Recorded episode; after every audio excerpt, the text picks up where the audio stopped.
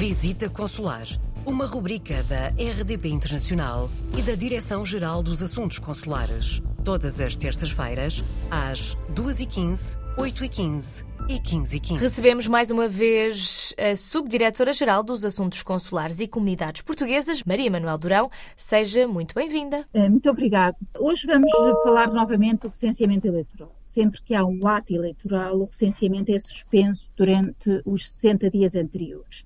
E nesse período não é possível, por isso mesmo, efetuar qualquer operação de recenseamento eleitoral. O mesmo é reaberto no dia imediatamente a seguir ao da eleição e assim aconteceu recentemente com a eleição para o Conselho das Comunidades Portuguesas. Foi marcada para o dia 26 de novembro, 60, 60 dias antes o recenseamento ficou suspenso, sendo agora possível aos eleitores alterarem o seu recenseamento eleitoral ou voltarem a inscrever-se no mesmo já a partir do dia ou desde o dia 27 de novembro. E por que é que isto é importante?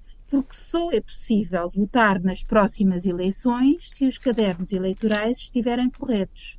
Desde 2018, que a inscrição no recenseamento eleitoral dos cidadãos portugueses residentes no estrangeiro, titulares de cartão de cidadão, é automática, embora voluntária. Cada cidadão fica automaticamente inscrito na comissão recenseadora, na secção consular da embaixada ou posto consular, da área da residência que consta no seu cartão de cidadão.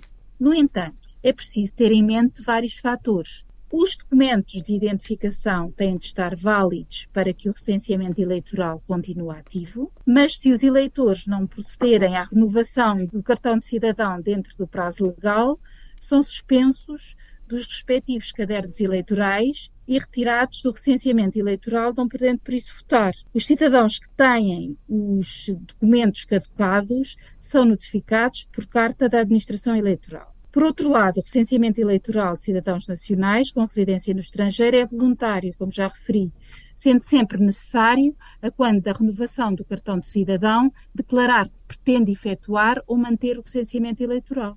Por fim, os cidadãos nacionais residentes no estrangeiro que sejam titulares de bilhete de identidade não ficam automaticamente inscritos no recenseamento eleitoral português, devendo promover presencialmente a sua inscrição junto à Comissão Recenseadora da área da sua residência. Não nos podemos uh, esquecer que decorrerão eleições antecipadas para a Assembleia da República no próximo ano, por isso é muito importante que tenha em conta todas estas informações se pretender exercer o seu direito de voto. E não se esqueça que o recenseamento eleitoral é suspenso 60 dias antes de cada ato eleitoral, ou seja, tem de ter o processo concluído antes daquele período para poder votar.